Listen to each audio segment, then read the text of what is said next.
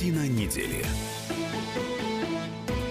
Иван Панкин и Николай Сванидзе, историк, журналист в студии радио «Комсомольская правда». Начинаем обзор главных новостей этой недели. Конечно, начнем с теракта в Барселоне. Я напомню, накануне там произошел террористический акт, погибли 13 человек, около 130 находятся сейчас в больницах. Николай Карлович, есть ли какое-то лекарство от э, вот этого заболевания терроризм, которое сейчас приобрело такую вирусную форму? Причем форма такая очень странная. Любой человек может в одночасье стать террористом, просто взяв в аренду автомобиль и начав таранить людей, просто идущих по улице. Добрый день. А, ну, если бы было такое абсолютное лекарство, его бы уже закупали в аптеках, да? Значит, по-видимому, оно пока не изобретено. И э, изобрести его довольно сложно, именно по той причине, которую вы сейчас э, совершенно справедливо указали. Теракты становятся очень просты по исполнению. То есть это теперь не сложно сочиненная какая-то организация со сложно сочиненной технологией, со специалистами по химии, по взрывчатке, которые где-то колдуют. То есть и такие тоже есть. И такие есть. И в Испании там обнаружили сейчас где-то какой-то дом, там, который рвануло, где готовили взрывчатку. Но это теперь этим дело не ограничивается. А теперь действительно достаточно двум отморозкам или одному отморозку взять, купить тесак в лавке, наточить его, сесть за руль автомашины, угнав ее предварительно, что же, в общем, как известно, не так сложно, и врезаться в толпу, и потом выйти и начать тесаком э, месить людей. Все. Как это можно предотвратить? Не представляю. Потому что если в большой организации в нее можно внедриться, можно вести какую-то работу предварительную э, опытным, высокопрофессиональным спецструктурам, э, то вот в такую сетевую структуру, которая, может быть, и структурой-то не является, внедрить, куда ты внедришь? В, в, в, в башку этого отморозка ты внедришь своего человека, не внедришь. Вот поэтому это, конечно, очень сложно. И до сих пор ничего э, действенного не изобретено. Но что я могу сказать для того, чтобы как-то пытаться эту ситуацию смекшировать, что ли? Э, представление, вернее, о масштабе этой проблемы. Знаете, э, вот мы все ездим на автомобилях, уже целый век, больше. И э, людей, которые погибли в автокатастрофах, намного порядков больше каждый год, намного порядков, чем людей, которые гибнут при терактах. И тем не менее никто с автомобилей обратно на, на лошадей не пересаживается. Вот как-то человечество эту проблему решает. То есть не считается, что ну раз автомобили, нужно от них отказаться.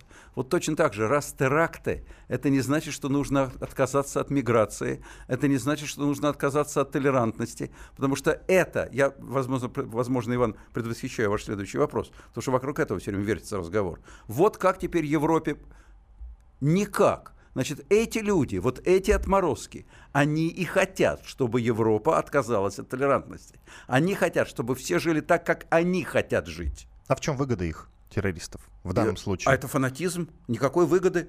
А в чем, был фанат... а в чем была выгода Гитлера, когда он там уничтожал евреев в, в газовых, в газовых э, печах? В чем была его выгода? Он распространял свою идеологию. И вот эта и идеология они, вот... носила такой э, заразительный характер. Вот, да, да, да. Он, кстати, кстати, э, бодливой корове э, бог рога не дал, как известно. Если бы, если бы э, Гитлер не был таким отмороженным зоологическим антисемитом, от него бы не уехали его великие физики еврейского происхождения, и он бы, наверное, первый сделал себе ядерную бомбу, и тогда все было бы очень страшно. Вот. Э, он, и, кстати, его режим погубил его антисемитизм. Вот его фанатизм, его идеология и создала его режим, и погубила его режим. Вот точно так же сейчас, э, если брать идеологию вот этого э, крайнего э, исламизма, я, я не беру религию э, ислама, я беру крайний исламизм, вот точно так же это способ распространения идеологии, потому что они выглядят крутыми. Для многих людей, которые готовы стать их последователями, для арабской улицы они выглядят крутыми, это производит впечатление, вот мы выходим и убиваем, и мы не боимся смерти, и мы так же хотим умереть, как вы хотите жить, говорят они. И нам все похрену. Это производит впечатление на, на малообразованную молодежь, склонную к, к тому, чтобы идти за фанатиком. Шекспир говорил в «Короле Лире», в смутные года слепой всегда идет за сумасшедшим. Вот эти сумасшедшие люди, они ведут за собой толпы слепых. В этом смысл их действий. Ну, смотрите, в феврале в Барселоне прошла демонстрация. Тысячи людей вышли на улицы, требуя от правительства впустить в страну больше беженцев из пострадавших от войны государств. Участники акции несли плакаты и транспаранты с обвинениями властей в затягивании решения о приеме мигрантов. Протестующие утверждали, что власти не выполнили данное в 2015 году обещание принять более 17 тысяч беженцев в течение двух лет. За это время Испания приняла лишь около 1100 беженцев. И вот накануне, после теракта, в Барселоне э, произошла другая демонстрация, тоже тысячи людей вышли на улицы, протестуя уже э, против э, так называемой исламизации и против мигрантов, получается. Понимаешь, что ситуация меняется. И вполне вероятно, что действительно ворота в какой-то момент будут закрыты в Европе или нет? Я не думаю. Но хотя это зависит в разных странах по-разному. Могут прийти разные правительства на популистской волне, которые будут, э, привлекая соответствующего избирателя, г- говорить там, а я закрою путь этим бандитам, мигрантам в нашу страну, и ему будут аплодировать. А потом выяснится, что, что это все попусту, придет другой, который, который поведет обратную политику, ему тоже будут аплодировать. Знаете, вот э, я вам приведу в пример то, что мы лучше с вами знаем, нашу страну. Э, где тоже есть э, миграция. А, она у нас не из арабских стран, но тоже из мусульманских, из стран, из стран э, Средней Азии, Центральной Азии, которые раньше входили в состав Советского Союза. И, как мы знаем, к этому тоже у нас очень-очень разное отношение, мягко говоря. Очень разное. И, кстати, у нас тоже проблема, тера, проблема опасности терактов, она не сходит с повестки дня. Она актуальна, мы это с вами знаем. Хотя у нас вроде толерантностью мы европейской не отличаемся. Значит, не в толерантности проблема. Ну да, на этой самой демонстрации люди несли плакаты, плакат со словами «террористы, здесь вам не рады» и «Испания христианская, а не мусульманская». Сейчас предлагаю послушать комментарии, комментарии Эдуарда Гущина, это наш специальный корреспондент «Комсомольской правды» в Мадриде. Вот что он скажет об этих э, митингах и демонстрациях. В том месте, где произошел теракт на Рамбле, буквально вчера полиция разогнала митинг против исламизации Европы, который организовали ультраправые активисты после теракта. На плакатах ультраправых было написано «Прекратить исламизацию Европы, Испания христианская, а не мусульманская». Еще одну акцию устроили антифашисты. Она была практически напротив. Они выкрикивали лозунги «Без полиции вы ничто, фашисты вон из наших районов, мы не боимся». Периодически между участниками двух акций вспихивались стычки. В целом и на одну, и на вторую акцию пришло ну, порядка 50 человек, то есть в целом не более 100. И можно сказать, одна акция была разделена полицейским кордоном от другой. Испания сама очень э, положительно относится к мигрантам. Вот этот вот теракт, который произошел, он немножко встряхнул, можно сказать, людей э, и дал им возможность одуматься сейчас. Эдуард Гущин, Комсомольская правда, Мадрид, Испания.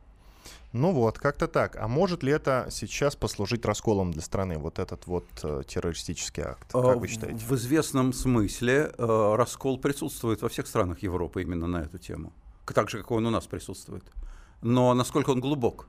Насколько этот раскол идет по всей, по всей глубине социальной, сверху донизу, насколько он может именно полностью расколоть страну? Глубоко сомневаюсь. Думаю, что нет. Тут э, достаточно символичная новость пришла из Марокко. Король марокканский помиловал 415 осужденных за терроризм. Еще одному заключенному заменили смертную казнь на 30 лет тюрьмы. Ну, как правило, как мне объяснили люди сведущие, такое происходит перед какими-то большими событиями. В данном случае событие в следующем. Э, сейчас канун 64-й годовщины Дня революции. И, как правило, перед большими праздниками принято совершать вот аналогичные поступки. Но все равно картинка какая-то не очень красивая, с учетом того, что э, трафик мигрантский проходит через Марокко и как раз в Испанию и во Францию. Ну вот я думаю, что с этим и связано. Я думаю, что этих террористов, я не, не вполне себе четко представляю ситуацию в Марокко именно, но насколько представляю себе вообще ситуацию в этих странах, в странах Магриба, э, там террористы популярны среди простого населения в достаточной степени, поэтому это жест популистский стороны короля. А популистский, извините, в чем? Не совсем понимаю логику, а нельзя было это отложить? Я понимаю, что праздник, но тем не менее. Ну вот именно в праздник, ну там принято в праздник. Так, у нас же тоже принято к празднику амнистию осуществлять президентом. Ну вообще да. Иван Панкин и Николай Сванидзе, историк, журналист в студии радио «Комсомольская правда». Сейчас прервемся на две минуты, после этого вернемся в эфир. Вы можете писать нам в WhatsApp и в Viber 8 967 200 ровно 9702. 02. Пишите, радио «Комсомольская правда».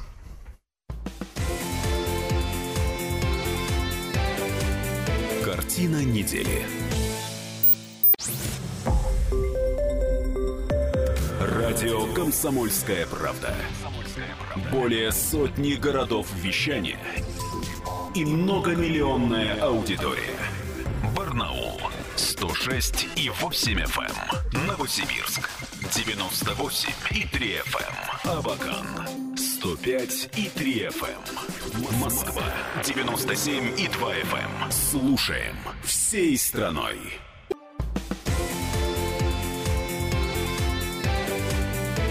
Картина недели. Иван Панкин и историк, журналист Николай Сванидзе в студии радио «Комсомольская правда». Продолжаем обсуждение самых главных тем этой недели. Продолжаем обсуждать мигрантскую проблему. Итак, э, Дарья Асламова, специальный корреспондент «Комсомольской, «Комсомольской правды», привезла отличный материал. Он есть на сайте kp.ru, вы можете его найти. Он называется «Нашествие мигрантов из Африки в Европу спонсируют американские миллиардеры». Ну, Николай Карлович, вы в это верите, вот в эту версию? Э, при всей симпатии и уважении к Дарье Асламовой нет, не верю. Э, вот у американских миллиардеров нет больше других дел, кроме как спонсировать африканскую миграцию в Европу. Просто вот это хлебом не корми, дай спонсировать. А кто спонсирует э, украинскую миграцию к нам? Война спонсирует. А кто спонсирует узбекскую или таджикскую миграцию к нам? Бедность спонсирует. Вот рыба ищет где глубже, человек ищет где лучше.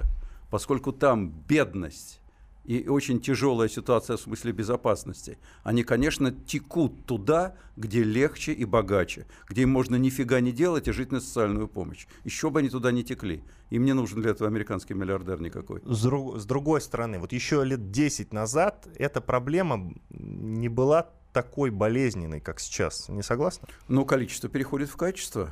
Естественно, я думаю, что если, если не придумать каких-то каких э, средств, лекарств, как вы говорите, э, которые бы могли э, эту проблему понемножку хотя бы начать решать, то она будет через пару-тройку лет еще болезненнее. Ну, одно из лекарств, вот, которое я думаю, это, конечно, усиливать во-первых, уровень подготовки полицейских и, конечно, число полицейских на улицах. Но Несомненно. Вот в Барселоне, я... например, насколько я знаю, у меня не так давно родные были в Барселоне, прям вот несколько недель назад оттуда вернулись.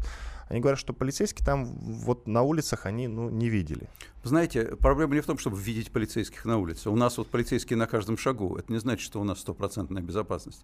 А в Израиле полицейских не видно. Тем не менее, там уровень безопасности очень высокий, несмотря на то, что страна в кольце сказать, политических противников и врагов, и постоянно под угрозами теракта. У них сильная разведка. Очень сильная разведка. Поэтому тут дело не в том, видим мы полицейских на улице или нет, а в качестве их работы. Вот повышение профессионализма работы спецслужб – это, несомненно, э, в в данном случае требование номер один. Хорошо, переходим к другим темам, ну, к американской. Трамп, стало известно о том, что Трамп уволил очередного игрока из своей команды, э, творца своей победы, как говорят, или серого кардинала Белого дома Стива Беннона. Это был один из э, сильнейших подручных Трампа, и вот он его уволил. Ну, уже почти от старой команды первоначальной трамповской, хотя он только в этом году стал президентом, уже ничего не осталось. Как вы считаете, почему? Ну, э, значит, отдельно по Беннону, да? Да. Сначала скажу. Стив Беннон действительно один из ключевых игроков. Э, совершенно с, с дуба, казалось бы, рухнувший человек, э, непрофессиональный там политический аналитик, а я бы сказал, скорее профессиональный политический идеолог – человек крайне правых радикальных взглядов, такой право-левый, но скорее правый анархист, националист, сторонник, сторонник э, э, белого владычества, в общем, по большому счету. Я бы сказал, такой протофашист американский. Человек, в общем, близкий по идеям, если, если сушить до конца, огрублять, то человек, по идее, близкий к Куклукс-клану. Вот, вот э, этот человек э, был э, талантливый при этом, несомненно, яркий. Этот человек э, был э, э, Трампом введен в свой ближайший круг, несмотря на то, что у него там и так хватает народу, у него там близкие родственники типа его зятя. Э, этот его зятем не был. Тем не менее, он ему доверился, он яркий, и он его ввел в свой ближний круг. Теперь он его вывел, я думаю, по двум причинам. Первая причина. Э, он понемножку разочаровывается вообще в своих сотрудниках. Вот этого первого, первого э, поколения сотрудников, о которых вы говорите, в своей команде. Потому что ничего хорошего она ему не сделала пока что. Популярность Трампа, значительность, она и была невысокой, когда он стал президентом. Как известно, он стал им на соплях. Сейчас она гораздо ниже, чем была тогда. То есть, иначе говоря, он убеждается в том, что они профессионально слабы. Может быть, это его вина в падении его популярности. Но человеку-то свойственно винить не себя, а окружающих. Тем более такому человеку, как Трамп.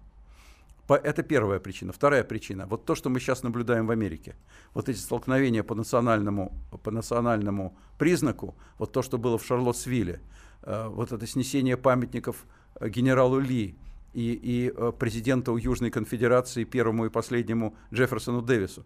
Вот это все столкновение в значительной степени идеологическое, оно не региональное, оно идеологическое.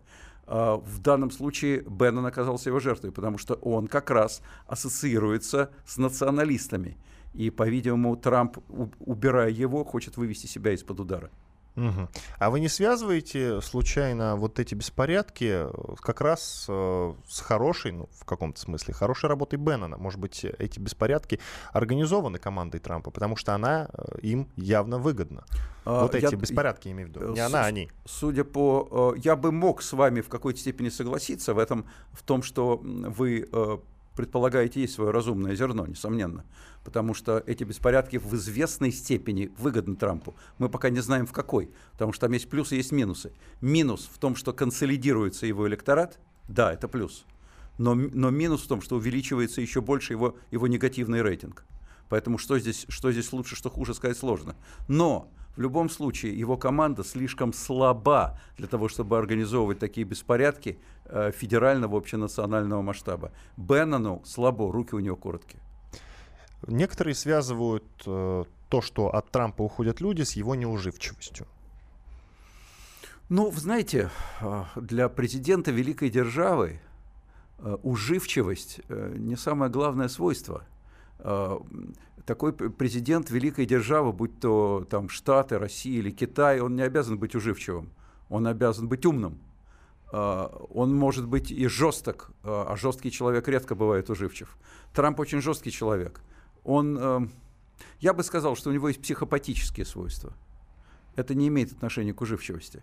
Он, во-первых, неопытен как политик, он путает политику с бизнесом, во-вторых, он абсолютно уверен в собственной непогрешимости. Э, в-третьих, он непредсказуем даже сам для себя. Вот. Ну, это все можно назвать неуживчивостью, вероятно. Но мне кажется, что это более широкий круг проблем. А вы знаете, кто заменил вот этого кардина... серого кардинала Белого дома Стива Его Беннона? заменила красивая женщина. Да, красивая женщина. Женщину, девушку с модельной внешностью зовут Хоуп Хикс. Вот она будет пока что временно, она с э, приставкой ИО, исполнять обязанности директора по коммуникациям Дональда Трампа. Ей 28 лет. До этого она, внимание, вела Твиттер Трампа, тот самый знаменитый Твиттер Трампа. А сейчас журнал Forbes ввел ее в число 30 самых влиятельных людей до 30 30. Она будет эффективной заменой Стиву Беннону? Ну, судя по всему, быть эффективной заменой Стиву Беннону не так сложно, потому что он был крайне неэффективный. Я бы сказал, даже у него была эффективность. Не, но он но... творец победы, У, у него была эффективность, но с минусовым значением. Ну, победа-то да. Э, победа, да. Но мы там не знаем, кто там сотворил в результате победы Трампа. А, как известно, там много составляющих, среди которых подозревают даже и наше влияние. А, вот. Но а, в любом случае, как говорили классики, маман давно в могиле, да, уже, уже победа, победа Трампа далеко позади.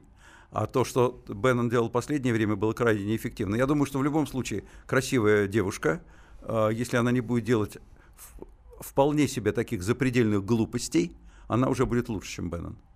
Ну, хорошо, ладно. Тут смотрите еще какая интересная достаточно история. Американцы проиграли войну в Афганистане заявил Дональд Трамп своим генералам, а МИД России пытается, э, предлагает им уйти оттуда не солоно хлебавшие. Э, произошло это заявление на недавней встрече с руководством вооруженных сил США. Именно там Дональд Трамп прямо заявил своим генералам, что они проиграли войну в Афгане, отверг предложенные ими стратегии и отправил их обратно к чертежной доске, чтобы создать новые. О чем это говорит, Николай Карлович? Это говорит о том, что Трамп не знает, что ему делать. Значит, э, об уходе из Афганистана э, говорили не, не, не, не российские военные и не российские политики, об этом говорил Барак Обама. Барак Обама собирался и, в общем, начал уже довольно серьезно выходить отовсюду, где были американские войска. естественно, Трамп сейчас склонен все сбрасывать на Барака Обаму, переводить на него все стрелки, которые только можно. Когда он говорит, мы проиграли войну в Америке, он же не войну в Афганистане, он же не Америку как таковую имеет в виду, он имеет в виду и не себя точно любимого, он имеет в виду своих предшественников. Этим он говорит, проиграли, при мне будет по-другому, при мне будет лучше. Он меняет свою стратегию. Когда Трамп, как известно, шел в Белый дом, он шел, э, позиционировался как изоляционист. Америке не нужен весь мир, Америка должна сосредоточиться на себе. Теперь он видит, что для него возможность повысить свой рейтинг – это проявление активности за рубежом. И он теперь пошел, пытается идти по этому пути.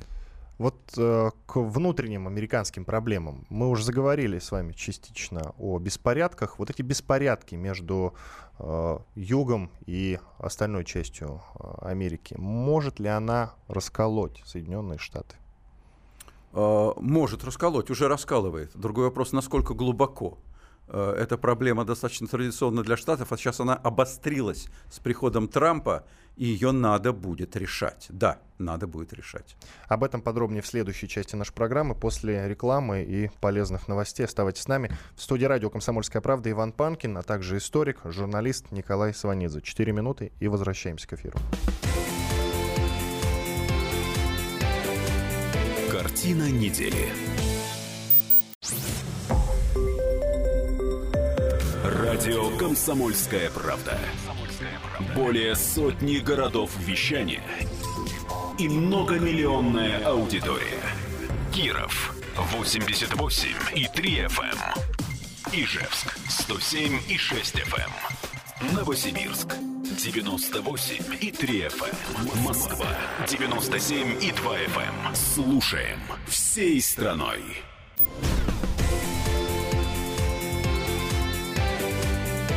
Картина недели.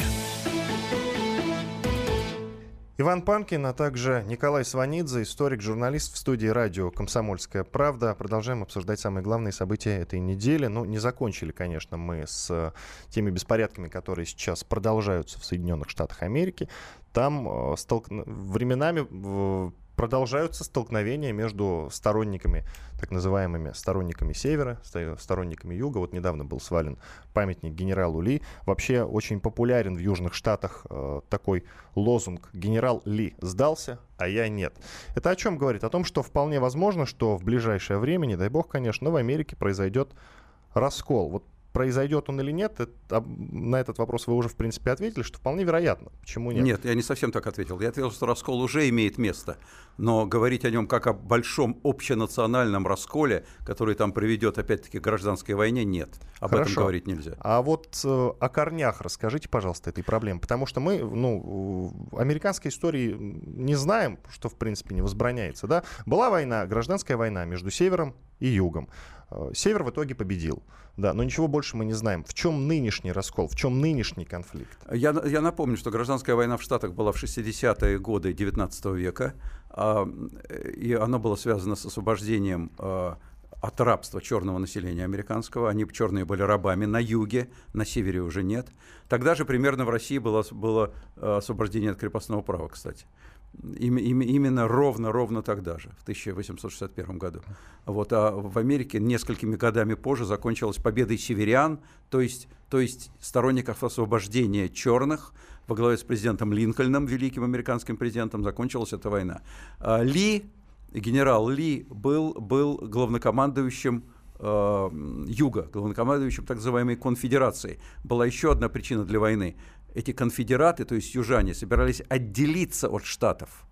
Да поэтому со стороны Линкольна, со стороны Вашингтона, со стороны северян это была победа не только за освобождение негров, на самом деле и не столько, сколько за единство страны. И вот э, и с тех пор это э, так или иначе то подремывала проблема э, расовая, то э, говорила во весь голос. Мы знаем, что сто лет спустя, после гражданской войны, в 60-е годы 20 века, было огромное, совершенно широчайшее движение за то, чтобы, чтобы черные э, получили все те права политические, избирательные, моральные, которые имеют белые. Эта война завершилась положительным результатом. Один из ее героев, убитый, убитый тогда расистом белым Мартин, великий Мартин Лютер Кинг. И в результате это все, это все получило завершение в виде первого черного президента США, Барака Обамы.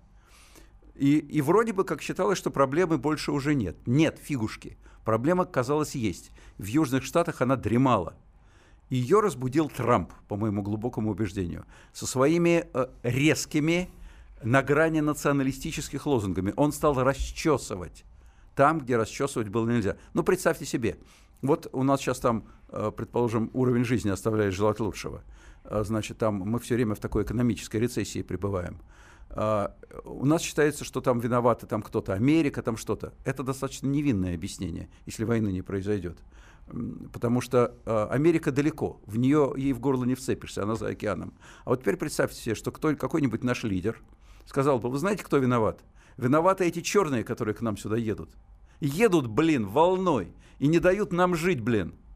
Все эти, все эти косоглазые, темнокожие, чернозадые – вот они сюда... И вы представляете, что начнется, если это будет сказано устами национального лидера, устами руководителя страны, президента? Какой, какой дикий раздрай, какая свистопляска начнется. Вот, э, конечно, таких крайних радикальных вещей, страшных, там Трамп не говорил, но он на них намекал, он был на грани, и он расчесал вот эти комплексы. Среди, а в Южных Штатах, за редким исключением, уровень, уровень жизни пониже, чем на севере. Ну, там мы сейчас не будем в экономическую географию США удаляться, но именно там значительная часть вот этой вот одноэтажной Америки белого рабочего населения – и им показать, что это негры виноваты, это латиносы виноваты, это евреи, там, кстати, ведь, между прочим, э, э, южный белый расизм, вот этот Куклукс-клан, это не только антинегритянская, там антисемитская составляющая очень сильная,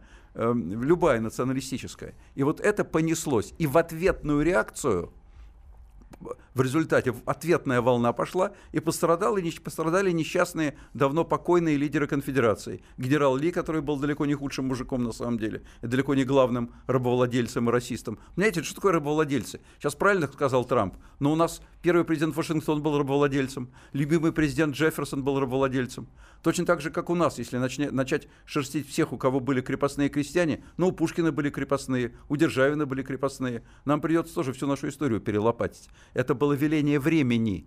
Но вот теперь на этом вот пошла вот эта вот волна противо, противодействия взаимного, и ее нужно микшировать, и, на мой взгляд. Это будет сделано, но боюсь, что это будет сделано уже не Трампом. Но Трамп не вмешивается, правильно ли он поступает? А, Трамп э, не то что не вмешивается, он даже ее в известной степени разжег, потому что он сказал... Как я вам и говорил, да. Да, потому что он сказал, что все виноваты. Он же еще сказал, что все виноваты, все хороши. Таким образом, он приравнял, он уравнял расистов и, и антирасистов. То есть все хороши, типа и фашисты, и антифашисты. Все хороши. Все мне не нравятся. Значит, э, это тоже вызвало вол, волну с обеих сторон недовольства, и с той, и с другой, на самом деле. Потому что ну, ты определись, парень, ты встань на какую-нибудь сторону. Э, а ему как президенту сложно вставать на, ту, на какую-нибудь сторону, он должен быть над схваткой. Но над схваткой нужно быть мудрым, нужно выбирать слова. Он не может этого делать, не умеет. Э, видимо, это слабость его команды и слабость его самого как лидера. Поэтому я не думаю, что ему удастся вот э, эту остроту как-то смикшировать и пригладить. Но на самом деле это важный момент. Это острый момент в истории США, но мне не представляется, что уж такой судьбоносный. Это проблема, которая может быть решена. Сейчас в интернете популярна фотография. На ней изображен мальчик с флагом конфедерации. Рядом с ним стоит девушка, которая показывает ему вплотную жест, который в Соединенных Штатах Америки называется «fuck you». Так вот, э, Дмитрий Альшанский, наверное, вы знаете этого журналиста, написал небольшую колоночку, я сейчас хочу ее зачитать. Грозный мальчик с флагом конфедерации стоит неподвижно перед памятником генералу Ли. Он отдает честь своему каменному командиру, а перед ним толпа сторонников мира, любви, терпимости и разнообразия. И они, приверженцы любви, буквально скрючились от ненависти. Они, поклонники терпимости, орут и визжат, и прыгают перед замерзшим мальчиком, и тянут к нему свои факи, и пытаются его ну хоть как-нибудь оскорбить. Но ничего не выходит. Мальчик стоит так спокойно, словно бы и нет перед ним этой обезьяньей помойки, словно бы на площади он один и его генерал. На кого он похож? А похож он на черную девочку, которая также бесстрастно проходила сквозь бесновавшуюся российскую толпу, когда в первый раз шла в школу в 50-х. Но теперь другой век, и совсем другие люди утверждают свою власть и пытаются затоптать каждого, кто не идет с ними в ногу. Мир и любовь, бывшие в свое время образом свободы, стали дежурной риторикой унижения, господства и цензуры. И всякий раз, когда очередной лицемер цитирует Нельсона Манделу или Мартина Лютера Кинга, уличное стадо сносит памятники, строчит доносы и скандирует свои дешевые проклятия. Стадо задыхается от злобы, а мальчик стоит. Это была колоночка Дмитрия Альшанского. Что вы скажете, Николай Карлович? Uh, ну, я не считаю, что только лицемеры цитируют, Мартина Лютера Кинга и Нельсона Манделу. Он намекает, uh, Альшанский намекает в данном случае на президента Барака Обаму, uh, который в своем твиттере процитировал Манделу, и гуманистическое высказывание Манделы, и это там миллионы, миллионы лайков было по этому поводу. Я считаю, что цитировать хорошие гуманистические слова могут не только лицемеры, и не только из лицемерных соображений и говорить, говорить о том, что не нужно воевать, что нужно любить друг друга, и нужно уважать старших, э, и не бить детей, это все банальности. И можно человека, который это говорит, обвинять в лицемерии. А, но тогда вся Библия состоит из банальностей. Понимаете? Не согласен в данном случае с, с, с, с Альшанским, э, при всем уважении к его, к его профессиональному таланту. Э, на, на, на мой взгляд, вы знаете, у нас ведь та же тоже история. Вот смотрите, памятник там, или доска Маннергейму, или доска Колчаку, и вот сразу же идут эти средние пальцы, так сказать, факи, да, э, вот, а в ответ комиссары в пыльных шлемах, а в ответ, а мой дедушка против них воевал. Да что там Колчак с Маннергеймом? Матильда. Вот, мать, совершенно справедливо. Мати... Это немножко другая плоскость, да, но тоже Матильда. Как мог наш, наш значит, э, святой э, последний император, как он мог потерять свою девственность, э, когда это было вроде бы как и неприлично? Э, ну, а он был молодой человек. Молодым людям свойственно иногда терять свою девственность. Значит, вот, вот, понимаете, то есть расхождения могут быть по любому, по любому поводу. Я вас уверяю, что фильм «Матильда» значительно меньший повод, да я думаю, что здесь даже уверять не нужно, чем, чем э, э, противостояние времен гражданской войны. Однако, как мы видим, скандал-то большой. То есть получается, что у нас в стране те же самые проблемы, что и в США сейчас. В конечном счете, да, конечно. Они у нас э, по-другому, в другой плоскости идут, они у нас свои, но на самом деле это проблемы стратегически схожие. Нам пишут в WhatsApp, я напомню номер 8 967 200 ровно 9702. Это номер нашего WhatsApp и нашего Viber. Итак, и в США случится то, что произошло с СССР. И вот еще один. А Бофт говорил недавно, что виноват Обама, потворствовавший черным. Знаете, у нас очень многим людям э, просто не спится они, и мечтается о том, что вот сейчас-то, наконец, в США случится то, что случилось в СССР. Ну, не думаю. Uh, уже, уже сколько лет uh, предсказывают, что США сейчас распадется по тем или иным признакам. Uh, СССР распался вовсе не из-за идеологических разногласий между там, сторонниками белых и сторонниками красных. Вовсе нет он распался из-за своей абсолютной социально-экономической несостоятельности. Э, в Штатах э, с этим... Не хочу никого расстраивать, э, из наших сограждан несколько иная ситуация. Угу.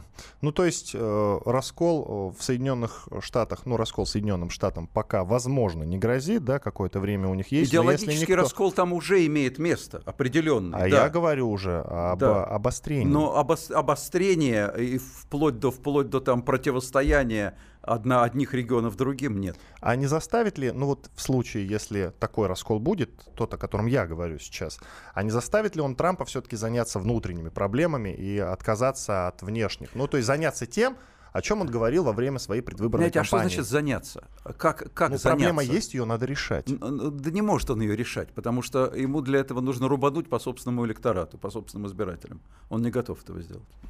Ну, а, ну, то есть, получается, у него нет выбора, у и Трампа, сейчас он у... ничего делать не будет. У... Нет, он что-то будет Наблюдать делать. за ситуацией Нет, будет. он что-то будет делать. Другой вопрос, что есть в шахматах такое понятие цуксван, когда любой ход проигрышный. Вот угу. у Трампа сейчас ситуация очень тяжелая. Ну что ж, э, я думаю, что вот на этом можно поставить точку в нашем дневном разговоре. Я напомню нашим радиослушателям, что вечером в 20 часов выйдет более расширенная версия нашей программы. Там мы поговорим о том, будет ли война э, с Северной Кореей у американцев, будем ли мы втянуты в эту войну. В общем, в 20 часов послушайте расширенную версию. Иван Панкин и Николай Сванидзе. Спасибо, до свидания. Картина недели.